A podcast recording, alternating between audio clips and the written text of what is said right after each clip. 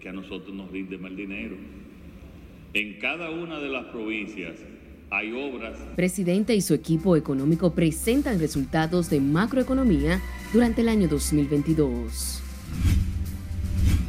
Junta Monetaria libera más de 21 mil millones para préstamos a la construcción y viviendas de bajo costo. Y jamás morato, miedo a nada. La Junta Central Electoral juramenta miembros de juntas y les exhorta a trabajar de manera imparcial. Poder Ejecutivo somete terna al Senado para sustituir miembros del Consejo de Procompetencia. Manda a que sea reintroducido de nuevo todo proyecto que haya perimido. Revelan proyecto de ley de régimen electoral perimió en el Congreso y deberá reintroducirse. Conoce revisión de medida de coerción al ex procurador podría quedar libre esta noche una especie de pacto salarial de aumento progresivo. Centrales sindicales reclaman un aumento general de salarios de un 35% para trabajadores. Extenderán vigencia de pasaportes pendientes de renovación tras retrasos en confección de libretas. 30 que todavía no renovado, pero eso es normal. En impuestos internos, revela el 70% de conductores ha renovado el marbete y advierte no habrá prórroga.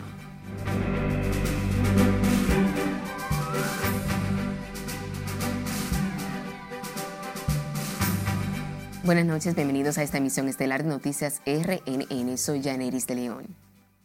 Iniciamos esta emisión de noticias hablando de economía, ya que el presidente de la República, Luis Abinader, junto al equipo económico del gobierno, presentó los resultados macroeconómicos del año 2022 y las proyecciones del año 2023 y 2024.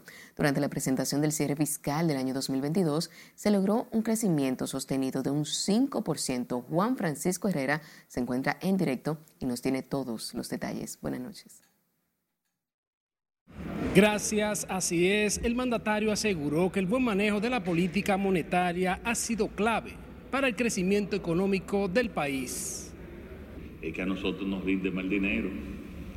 En cada una de las provincias hay obras. Fue en rueda de prensa que el presidente Abinader, acompañado de los ministros Jochi Vicente del Ministerio de Hacienda, Pavel Isa Economía y Joel Santos de la Presidencia, Aquí el mandatario destacó el ritmo que mantiene la economía dominicana, una de las mejores de la región.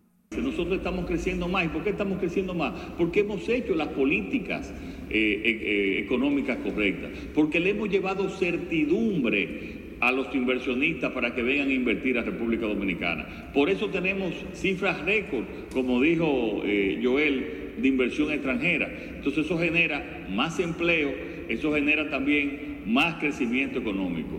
¿Qué, tenemos, ¿Qué hacemos nosotros? Lo que hacemos, reunirnos todo el tiempo, en constante, permanente, para cualquier problema pequeño, no dejar que se convierta en grande. El ministro de Economía, Planificación y Desarrollo dio los detalles de cómo estuvo el ritmo de la economía y la inversión pública.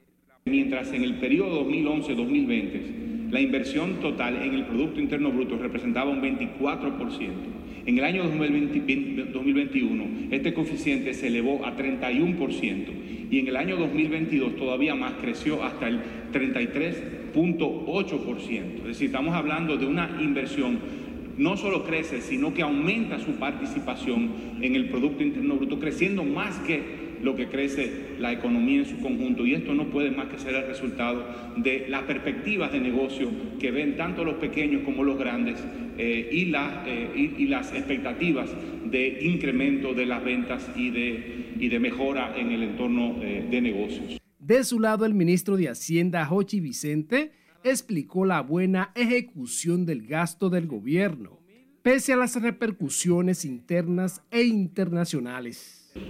Ese esfuerzo que nosotros tuvimos que hacer, que fue acomodado tanto por el incremento de las recaudaciones como por la eficientización y manejo del gasto, nos permitió acomodar dentro del mismo presupuesto que estaba aprobado por el Congreso 85.922 millones de pesos que no estaban contemplados inicialmente. Podemos tomar también cómo el gobierno, con una inversión de 46 millones de dólares en el puerto de Manzanillo, está generando una inversión privada de más de 2 mil millones de dólares que está transformando no solo, no solo Manzanillo, no solo Montecristi, sino todo el noroeste de la República Dominicana. El jefe de Estado aprovechó el escenario para responder las críticas sobre el desempeño del gobierno, aunque considera que la oposición le queda poco tema de qué hablar.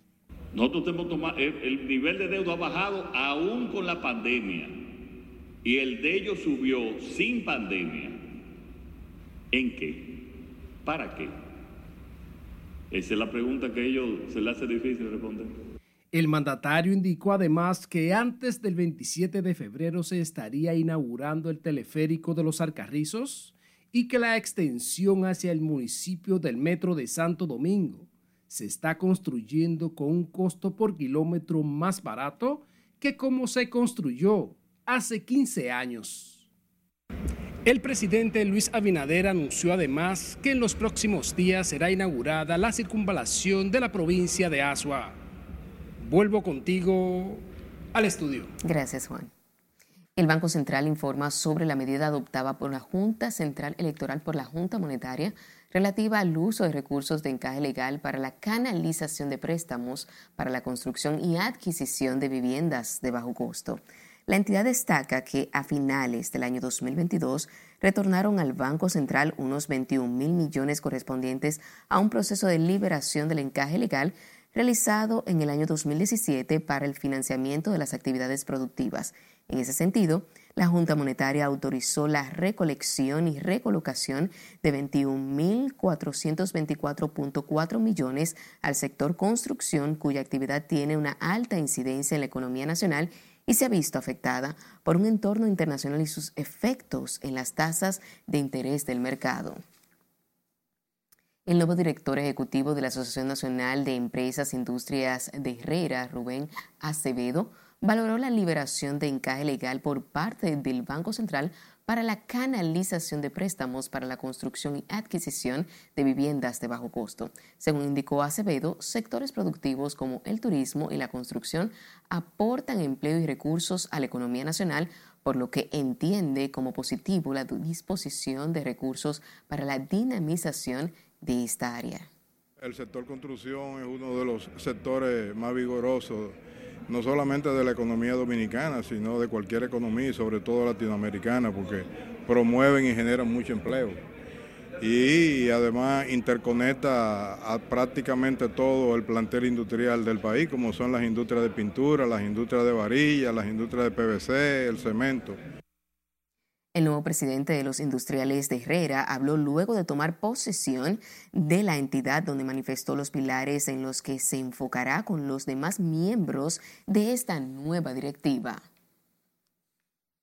El Poder Ejecutivo presentó al Senado una terna compuesta por cinco personas para sustituir a Iván Gatón, Víctor Mateo y Juan Reyes, miembros del Consejo Directivo de la Comisión Nacional de Defensa de la Competencia, conocido como Procompetencia. En un documento enviado al titular de la Cámara Alta, Eduardo Estrella, el presidente Luis Abinader propone a María Holguín, César Gómez, Francisco Pimentel, D'Angela Ramírez y Alejandro Porcella para ocupar los puestos en el Consejo Directivo. La nota destaca que el motivo de la terna es debido a que el periodo de cinco años para el que fueron elegidos los profesionales culminó el 13 de diciembre del pasado año.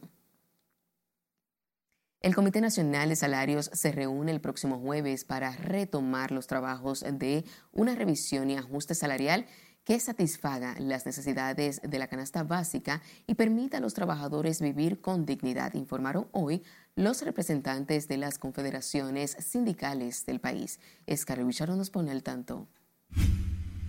Para lograr una especie de pacto salarial de aumento progresivo el reajuste de los salarios a nivel nacional es una tarea pendiente para el sector sindical que aspira a un diálogo que permita debatir y acordar las mejoras que necesita la clase trabajadora del país. ¿Qué esperamos nosotros? Que los empresarios no vayan con excusa ahora, el jueves, al comité. Y que antes de la fecha prevista del 19 envíen el nombramiento de sus vocales. ¿Por qué? Porque si ellos no lo hacen, estarían entonces también entorpeciendo la posibilidad de que el Comité Nacional de Salario asuma su, su funcionabilidad. Pero sí hay una brecha que nosotros la hemos denunciado y que ustedes saben que negociando salario cada dos años es muy probable que no vamos a lograr eh, estrechar esa brecha de más de 30% de desfase que tiene el salario en la República Dominicana. Solamente se puede lograr a través de un pacto los representantes de las diferentes centrales sindicales piden un aumento salarial de un 35% y abogan por un pacto que ayude a disminuir el impacto de la crisis global y garantice una mejor calidad de vida de los trabajadores. Pero también estamos demandando, con la petición eh, del ministro del Trabajo, de hacer un pacto por el salario ¿Qué significa un pacto por el salario? Dar seguimiento continuamente al proceso inflacionario que vive en el país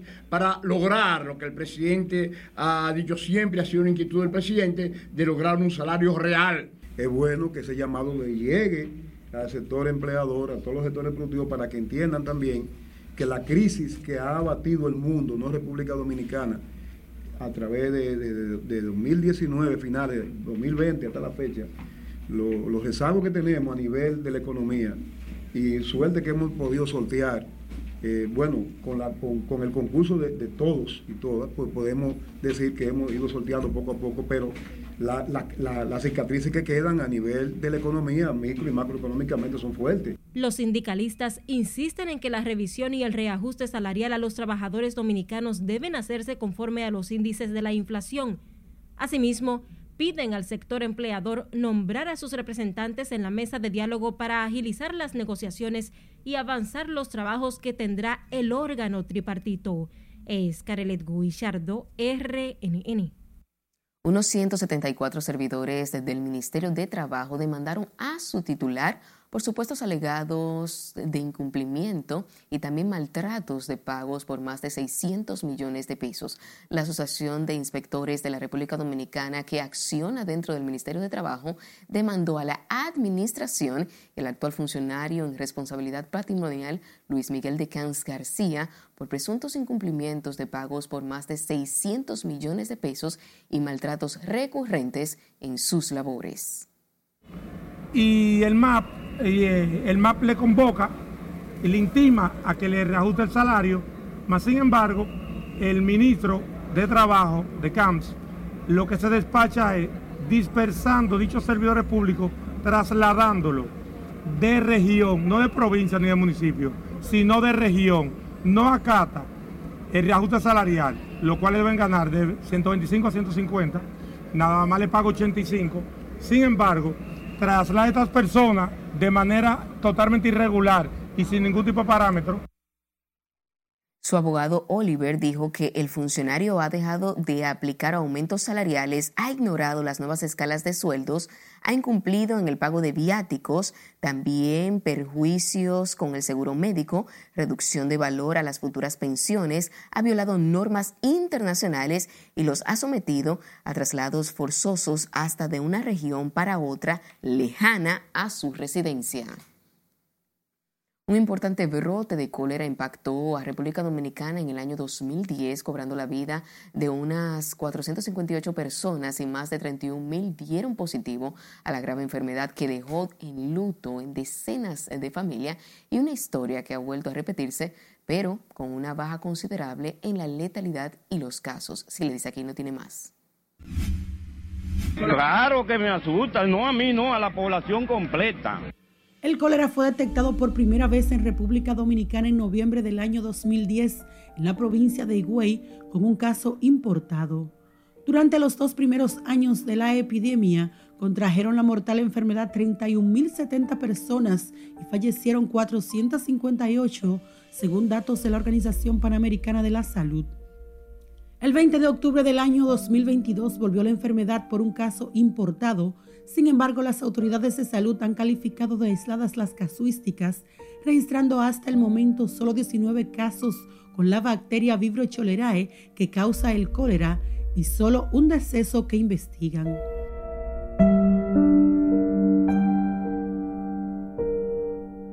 El 90% de los casos identificados por el Ministerio de Salud Pública proceden del sector La Sursa, zona intervenida por las autoridades sanitarias desde el primer momento. Es nuestra república, estamos preparados para atender cualquier caso que llegue a nuestros hospitales y le puedo decir que el ministerio está haciendo una labor de intervención eh, muy importante en todo lo que son estos espacios donde se han detectado algunos casos. En el área se han colocado dos hospitales móviles que han contribuido con la atención temprana a los afectados, instalación de tinacos, entrega de agua potable, kits de cuidado de la enfermedad, limpieza del área y otras acciones. La alerta y la vigilancia de nosotros sigue igual.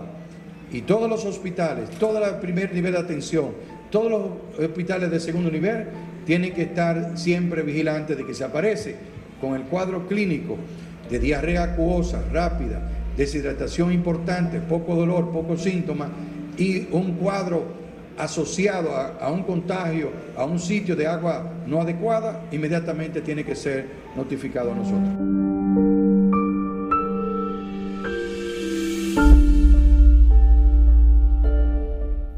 En el año 2010 los casos de cólera se registraron en el Gran Santo Domingo, especialmente los barrios circundantes a los ríos Osama e Isabela, donde se concentran las poblaciones pobres de la ciudad.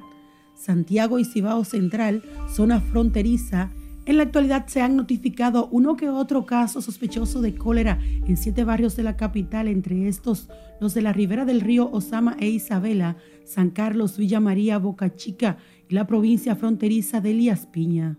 Hemos intervenido mediante la movilización social siete barrios, Villas Agrícolas, Simón Bolívar, Capotillo, Gualey, acá y parte la cañita. El cólera es una enfermedad causada por el consumo de agua o alimentos contaminados. Los síntomas de la infección por cólera pueden ser diarrea repentina, aspecto pálido y lechoso, se asemeja al agua en la que se ha enjuagado el arroz, náuseas y vómitos, que ocurren especialmente en las primeras etapas de la enfermedad bacteriana y pueden durar horas. Además, deshidratación que puede manifestarse a las pocas horas de la aparición de los síntomas y puede ser de leve a grave, así como irritabilidad, fatiga, ojos hundidos, sequedad bucal, seca extrema, piel seca y arruga que tarda en recuperarse su forma cuando se la pellizca, producción escasa de orina o ausencia de esta, presión arterial baja y latidos del corazón irregulares.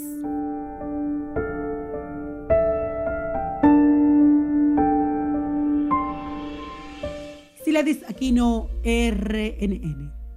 El Ministerio de Salud Pública notificó que se realizaron 277 muestras de COVID-19, tras las cuales solo detectaron 24 nuevos contagios del virus en las últimas 24 horas, con los cuales el total de casos activos se sitúa en 299.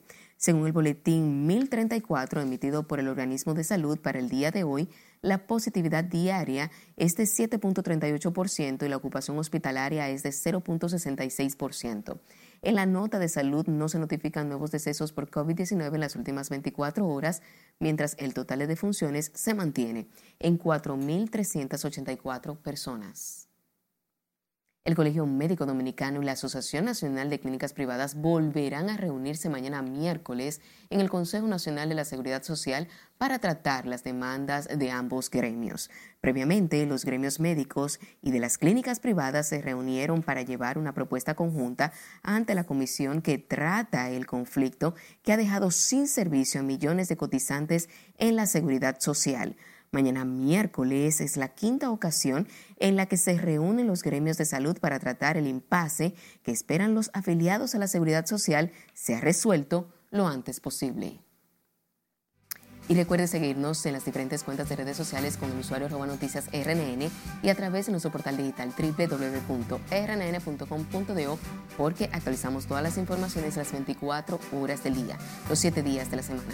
También recuerde escuchar las dos emisiones a través de Spotify y demás plataformas digitales similares porque RNN Podcasts es una nueva forma de mantenerse informados con nosotros año pasado no hubo prórroga y no va a haber prórroga este año. Nos vamos a nuestro primer corte comercial de la noche. Al volver, director de Impuestos Internos advierte no habrá prórroga para renovar el Marbete. Mantener mi estado de inocencia.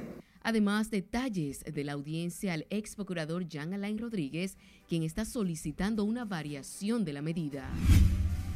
Y encuentran extranjero muerto en Puerto Plata. Al volver, les diremos de quién se trata, no le cambie.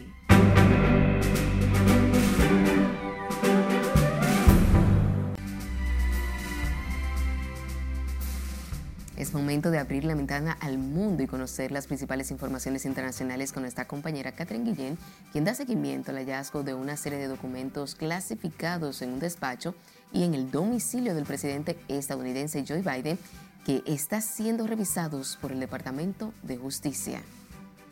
Así es, buenas noches. En total, la Casa Blanca ha reconocido en tres ocasiones la aparición de nuevos documentos clasificados de la época en la que Biden fue vicepresidente, la última vez el pasado sábado, pero sobre todo el contenido de los mismos se han limitado a remitir a los periodistas al Departamento de Justicia. La Casa Blanca no quiso dar detalles nuevos sobre los documentos clasificados que se han encontrado en las últimas semanas en un despacho y en el domicilio del presidente Joe Biden al haber una investigación abierta. Al menos seis personas han muerto, incluida una joven de 17 años y su bebé de seis meses, en un tiroteo en una casa en Goshen, en el centro de California, una comunidad agrícola de 5.400 personas a medio camino entre Los Ángeles y San Francisco. Las primeras investigaciones relacionan lo ocurrido con el tráfico ilegal de drogas. La oficina del Procurador General de Brasil presentó sus primeras acusaciones contra algunas de los miles de personas que, según las autoridades, irrumpieron en edificios de gobierno para tratar de revertir la derrota del expresidente Jair Bolsonaro en la elección de octubre. Los fiscales del grupo creado recientemente para combatir los actos antidemocráticos han pedido que los 39 acusados que saquearon el Congreso reciban la prisión preventiva y se congelen 40 millones de reales, unos 7.7 millones de dólares de sus bienes para ayudar a pagar los daños. La oficina de la Organización de las Naciones Unidas para los Derechos Humanos ya tiene confirmadas más de 7.000 muertes civiles en el marco del conflicto desatado en febrero del 2022 por la ofensiva militar lanzada por Rusia sobre Ucrania, aunque asume que la cifra real de víctimas será considerablemente mayor.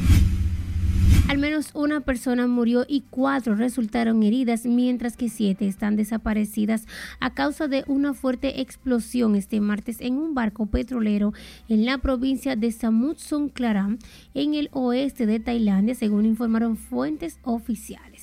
Fuentes del Departamento de Prevención y Mitigación de Desastres de la provincia indicaron que se desconocen las causas de la explosión que ocurrió por la mañana en el barco Smotsia mientras estaba siendo sometido a mantenimiento en el puerto.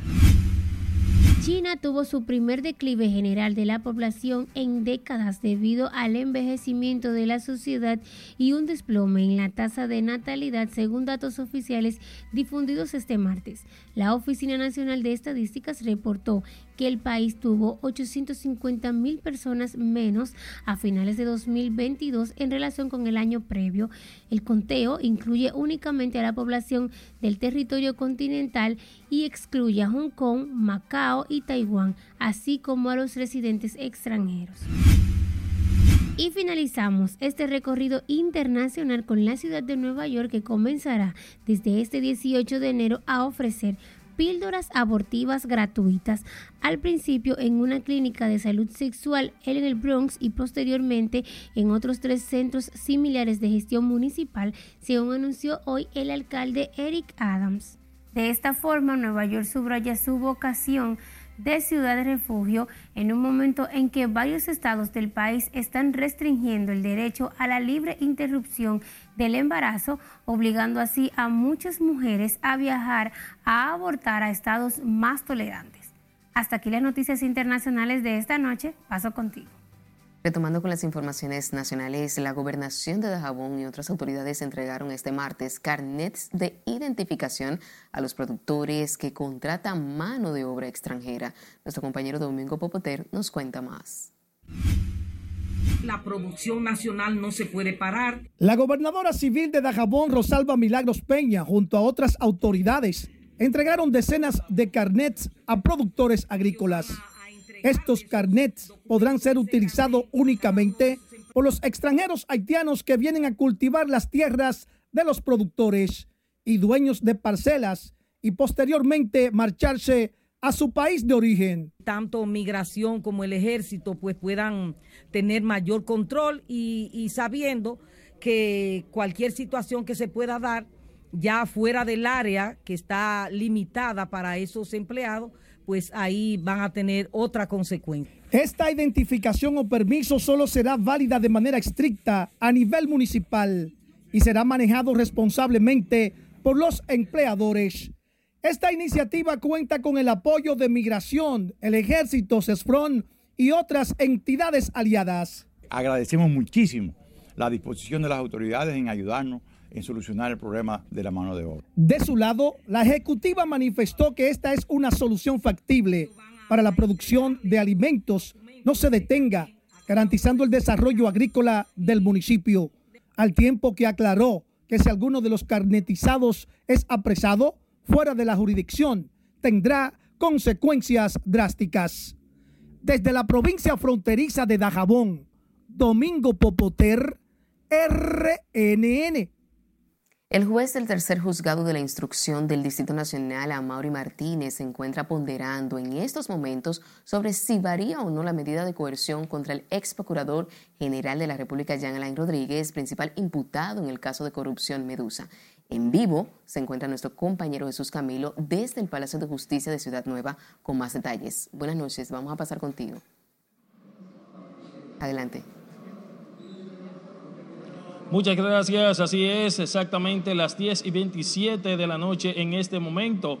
Y continúa ponderando el juez Amaury Martínez del tercer juzgado de la instrucción del Distrito Nacional. Desde las 7 de la noche se encuentra ponderando sobre si varía o no la medida de coerción contra el ex procurador general de la República, Jean Alain Rodríguez, luego de que la defensa del imputado solicitara el cese de la prisión como principal imputado en el caso de corrupción Medusa. Destacar que durante los debates, pues el Ministerio Público reiteró su pedimento de que Jean Alain Rodríguez permanezca en prisión tras argumentar que no existen los méritos suficientes para variar la medida coercitiva que lo ha mantenido en prisión por más de 18 meses. Escuchemos.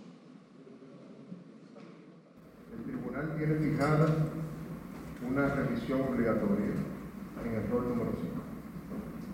El tribunal tiene fijada una audiencia preliminar para una fecha X, para no fallar a la memoria, no digo fecha exacta.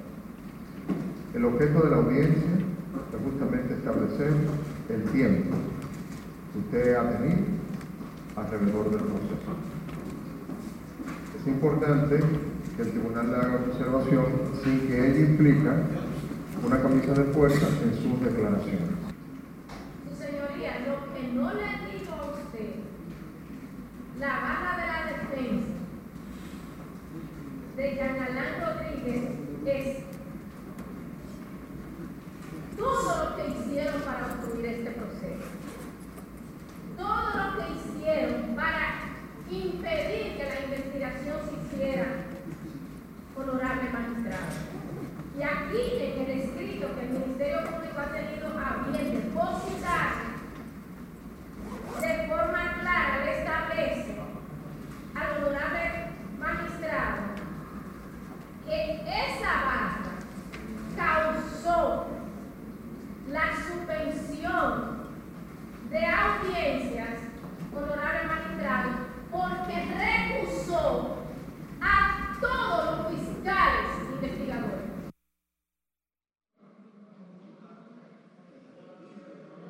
En su exposición ante el tribunal, el ex procurador general Jean Alain Rodríguez se quejó de que en su contra está actuando la justicia y el gobierno, sin embargo, dijo además que al juez pidió que le otorgue pues la libertad para defenderse, tener la oportunidad de defenderse desde su casa. Vamos a escuchar lo que dijo Jean Alain más temprano. Precisamente es el momento en el que cualquiera que se va a esconder se esconde. El momento del torbellino, el momento de la dificultad, el momento en donde se define un hombre de un cobarde, un serio de un delincuente. Y no, en medio de ese torbellino fue cuando yo dije, voy a presentarme ante las autoridades a ver qué sucede. Con la posibilidad, ante tantos allanamientos, tantos arrestos, de que pudiera haber una orden Yo me presenté. Tenía mi número de teléfono todos, que no lo había cambiado y nunca me llamaron. Yo me presenté en medio del torbellino.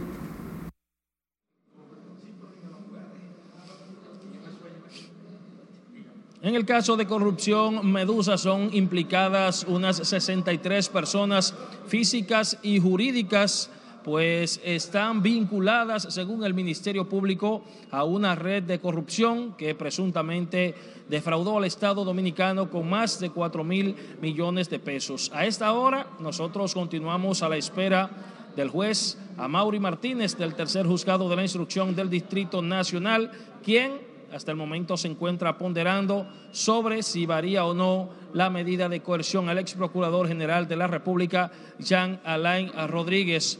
Paso ahora con ustedes al set de noticias. Gracias, estaremos al pendiente. Escuche esto. A partir de este miércoles se colocará un sello para extender por un año la vigencia de los pasaportes pendientes de renovación. De acuerdo con la información, esta medida se toma debido a que el proveedor de confección de las libretas ha presentado una escasez en un insumo para confeccionar estas libretas. Esto provocará que en los próximos meses no se pueda entregar las libretas necesarias para suplir la demanda, por lo que en lo adelante se le colocará un sello para extender la vigencia de estos pasaportes. El director de Impuestos Internos, Luis Valdés, aseguró este martes que a la fecha un 70% de la población vehicular en el país ha sacado su marbete al tiempo que reiteró que la institución que dirige no dará prórroga para poder pagar este impuesto. 30 que todavía no haber pero esto es normal, que cuando vence eh, la renovación de marbete por, eh, de manera virtual se quede un 30, un 31%.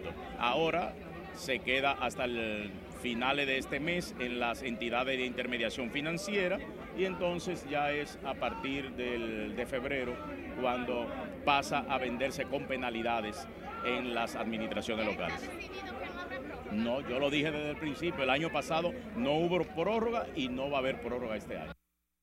La renovación del impuesto de circulación vehicular Marbete termina el próximo martes 31 de enero y vencido este plazo, el ciudadano deberá pagar impuestos de recargo de 2 mil pesos en adelante.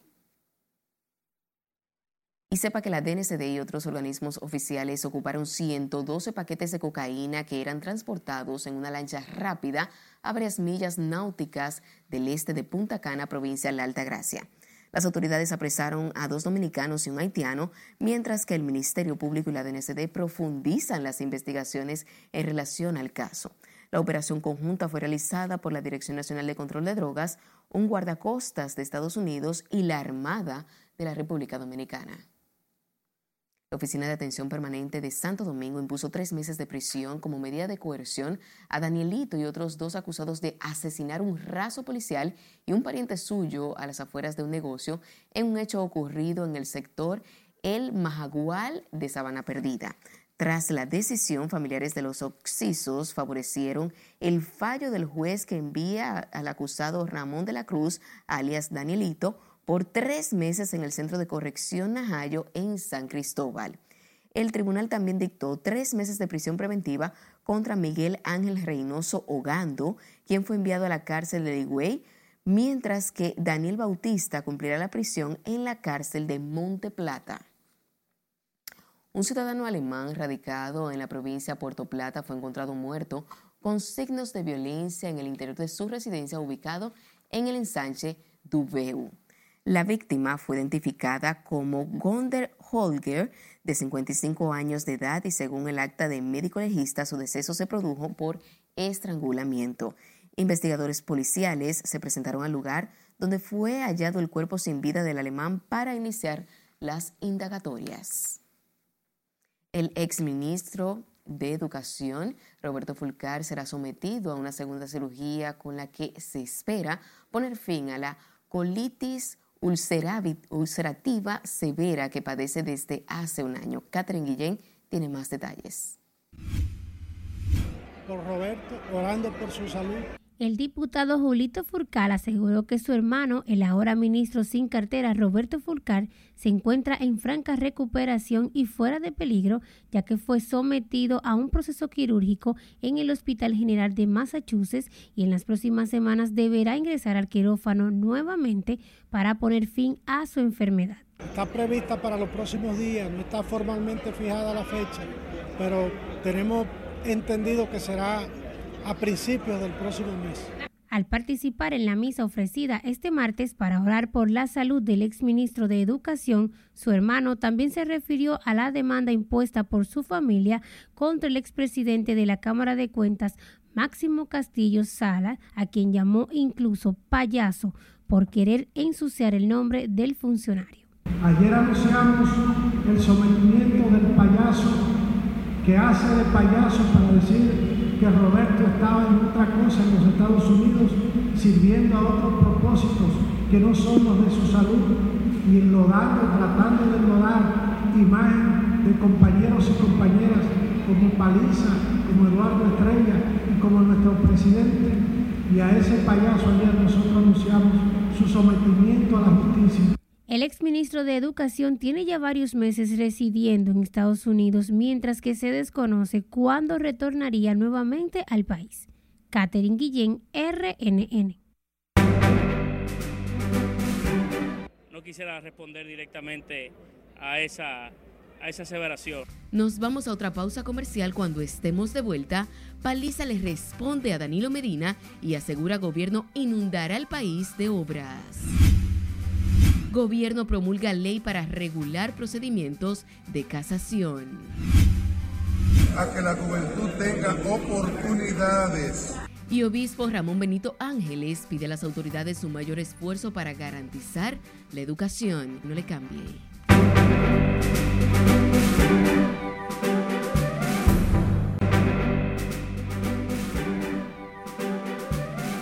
Seguimos en vivo con más informaciones. El Pleno de la Junta Central Electoral juramentó este martes a los miembros suplentes de las juntas electorales y Oficina de Coordinación de Logística en el Exterior, quienes serán los responsables del montaje y realización de las elecciones presidenciales y municipales del año 2024. Laura Lamar nos amplía. Ahora estamos eh, en una eh, legislación. Imparciales y jamás timoratos miedo a nada. Juran ustedes. Al juramentar a los 1.617 miembros que trabajarán para garantizar unas elecciones democráticas en el 2024, el presidente de la Junta Central Electoral, Ramón Jaques, hizo un llamado a actuar apegados a 10 valores fundamentales, entre los que destacó la independencia, la institucionalidad y la confianza. La imparcialidad. ¿Qué significa? Que en sus decisiones administrativas, contenciosas, solo debe imperar la aplicación de la Constitución, de las leyes, de los reglamentos y resoluciones. Jamás debe imperar un interés por vínculos de ningún tipo. El miembro del organismo comicial, Samir Chamí Isa, quien estuvo a cargo del proceso de escogencia del personal juramentado hoy, destacó la rigurosidad en la selección. En mes de abril del 2022 iniciamos el proceso de evaluación, depuración y, y preselección de los miembros de juntas electorales y de OCLES, para la cual al día de hoy hemos dictado seis resoluciones la 11-2022, que da la conformación preliminar de 58 juntas electorales, la 19-2022, que conoce la impugnación de la precitada resolución. Seguida de esto tenemos la 25, la 26, 31, 22, que, que dispusieron la conformación preliminar de las 100 juntas electorales restantes y de las OCLE, y por último la 42-22, que conoció las impugnaciones de las precitadas tres resoluciones. De los 1.617 miembros y suplentes juramentados, 128 son del exterior, divididos en 539 titulares y 1.038 suplentes. Estos miembros también tienen atribución contenciosa con categoría de tribunales electorales de primer grado para conocer las acciones que se han interpuesto durante el proceso. Laurila Mar, RNN. En otra información, la Iglesia Católica abogó este martes por mayores esfuerzos por parte de las autoridades para garantizar la educación y formación de los más jóvenes, así como mayor entendimiento en las familias a fin de reducir los niveles de violencia y criminalidad que afectan al país. El planteamiento lo hizo Monseñor Ramón Benito Ángeles durante la presentación de la nueva imagen de la Arquidiócesis de Santo Domingo, donde el arzobispo metropolitano Francisco Osoria habló de la importancia de desarrollar nuevas estrategias en el diálogo entre la Iglesia y la sociedad. Si no ponemos todos los recursos que de las diferentes instituciones deben de provenir e incluso del presupuesto nacional, para contribuir a que la juventud tenga oportunidades, oportunidades de capacitación, oportunidades de formación, oportunidades de trabajo y oportunidades también de posicionarse en el medio ambiente productivo de la vida nacional. El nuevo logotipo de la arquidiócesis tiene forma de escudo para simbolizar protección al patrimonio de tradición e historia de la cristianidad en el continente y como elemento central tiene la Catedral Primada de América. El presidente del Partido Revolucionario Moderno, José Ignacio Paliza, respondió este martes a las declaraciones del expresidente Danilo Medina, que manifestó que el partido de gobierno es mucho pico y pala, pero poca tijera, al hacer referencia, según él, a las pocas obras inauguradas por el gobierno. Lo, cierto es que en los próximos días, semanas y en el transcurso de este año eh, habrán inauguraciones por doquier.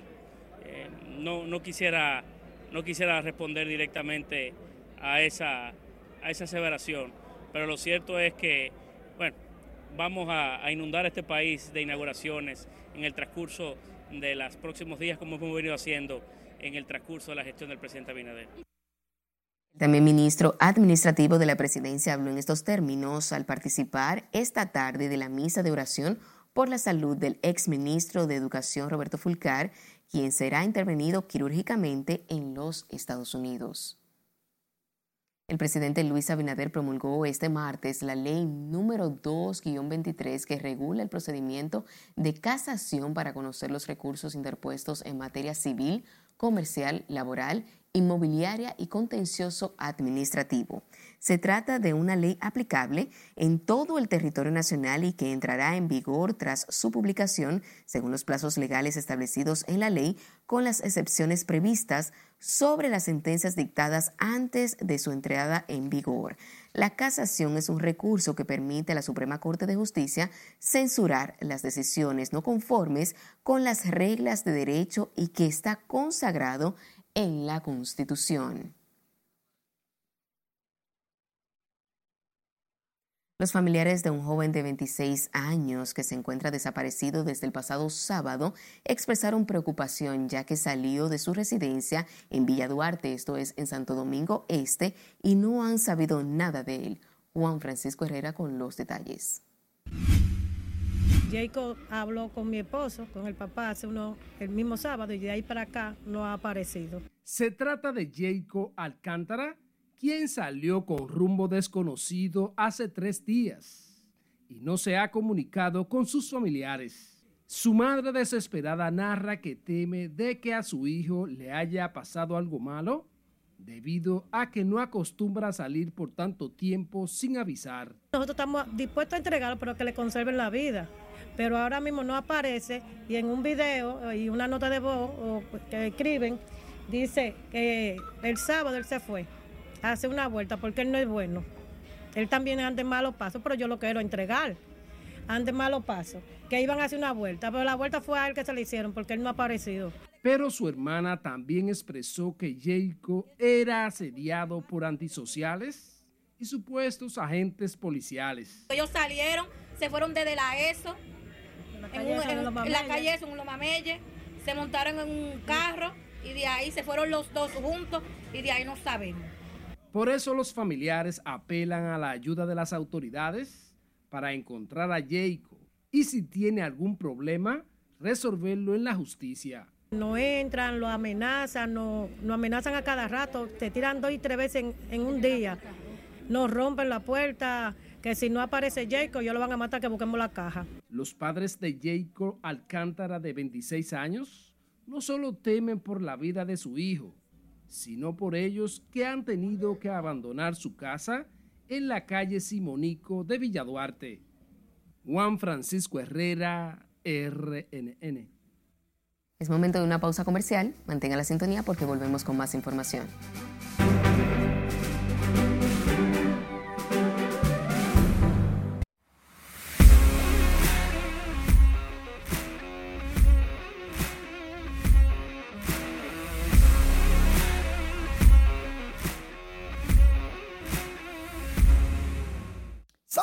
Muy buenas noches. Juego 4, serie final, Liga Dominicana de Béisbol. Para el Tetelo Vargas nos vamos este martes con Bruce Halls a la cabeza y Edwin Uceta.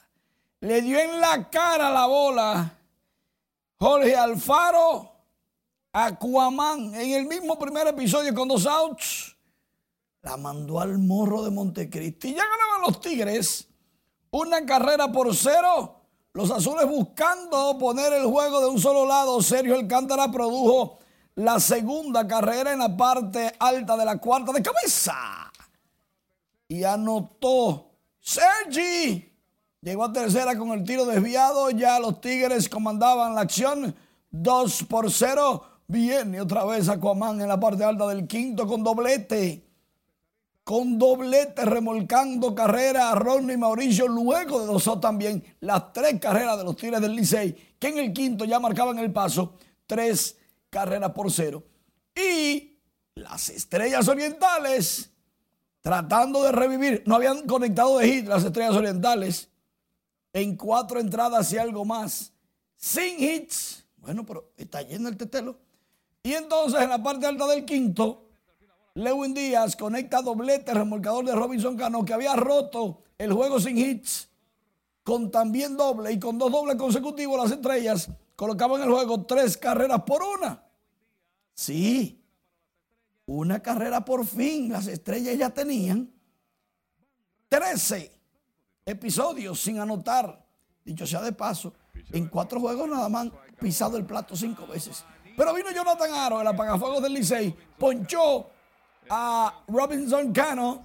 Luego, el evadito de Cristian. ¿Qué pasó hoy? ¿Por qué trayó el bate? De Cristian Betancourt. Y se acabó la chercha con siete picheos. Jonathan Aro apagó el fuego. Y el Licey está ganando 3 por 1 en el octavo. Por otro lado, Miderek y dos fundaciones se unen por la salud de Moca. Entregan más de 39 millones de pesos en medicamentos. Así está bien en la provincia de España ahí estamos aportando para la salud, dice Miderec y su ministro Francisco Camacho. Por otro lado, anuncian Copa de Campeones de Baloncesto que estará recibiendo el respaldo de Miderec, del gobierno central y que con ocho equipos en un fin de semana se sabrá cuál fue el campeón que realmente logró su título con un equipo redondo, fuerte. Eso va a estar interesante. Como va a estar interesante este partido entre el Barcelona, no, el Paris Saint Germain y el equipo o una selección de Arabia Saudita. 2.7 millones. Una boleta para ese juego. 67 mil boletas en una hora se vendieron. Y hubo una que se coló que costó 2.7 millones. Un juego de fútbol. Ah, claro, es Messi contra Cristiano Ronaldo. LeBron James ayudó al más reciente triunfo de los Lakers y se coloca a 315 puntos del récord de Karim Abdul-Jabbar. James se va, se va a retirar con 10 mil rebotes, 10 mil asistencias y 40 mil puntos aparentemente.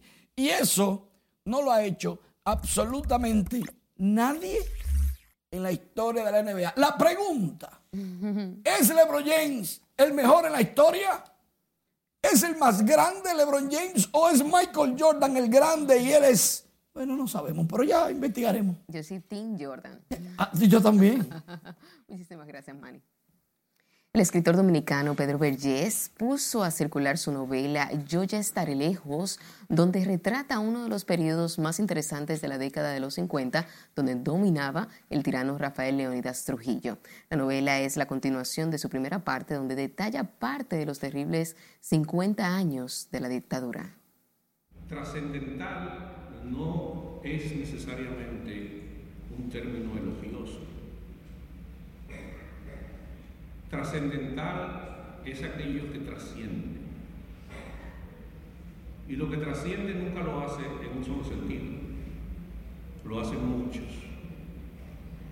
Y es curioso cómo 60 y pico de años después de la desaparición de aquello, todavía seamos conscientes de que aquello no ha desaparecido la novela utiliza las historias de sus personajes para transmitir la atmósfera de los años donde Johnny Aves y el Servicio de Inteligencia Militar mantenían aterrorizados a todo el país.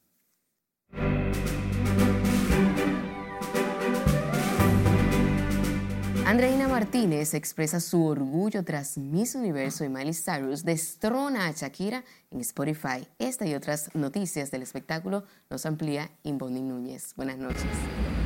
Muy buenas noches. Ayer recibimos a nuestra reina Andreina Martínez, quien ofreció a la prensa un poco de detalles. Veamos a continuación qué dijo. Muy feliz, de verdad que veo el apoyo de todo el país y me siento agradecida. La Miss República Dominicana Andreina Martínez expresó su orgullo y honor tras su participación en el concurso Miss Universo el sábado pasado, donde resultó segunda finalista y aseguró que vienen por ahí muchas sorpresas en torno a ella. Andreina fue recibida en el país en el Aeropuerto de las Américas por decenas de personas a ritmo de merengue típico, flores y globos, y quienes la aclamaron como la verdadera ganadora del certamen celebrado en Estados Unidos.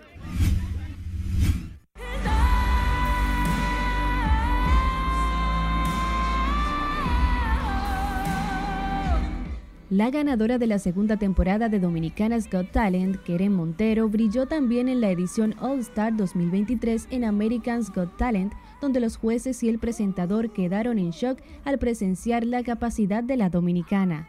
Antes de su presentación, la joven cantante expresó que creció viendo el show de talentos y soñó con ello en el país, pero también se imaginó que quería ganar.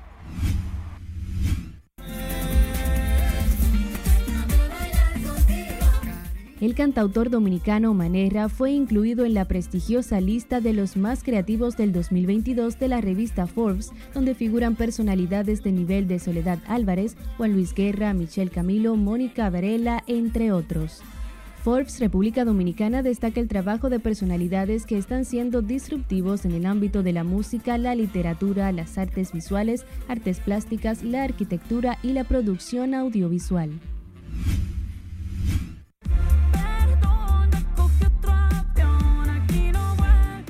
La sesión de Shakira y Bizarrap ha generado revuelo en redes sociales debido a que se trata de su ruptura con Gerard Piqué, pero luego de ubicarse en el primer lugar del top 50 en Spotify, Miley Cyrus le robó el liderazgo a la colombiana con su tema Flowers. Cyrus en su canción hace referencia a su matrimonio con Liam Hemsworth y logró 10 millones de reproducciones en solo tres días desde su lanzamiento.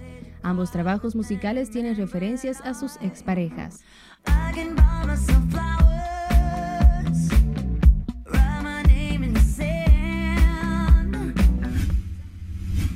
El actor estadounidense Kevin Spacey, acusado de abusos sexuales en el Reino Unido, recibió un premio de cine en Italia en señal de reconocimiento por su contribución estética y de autor al desarrollo de arte dramático con sus films.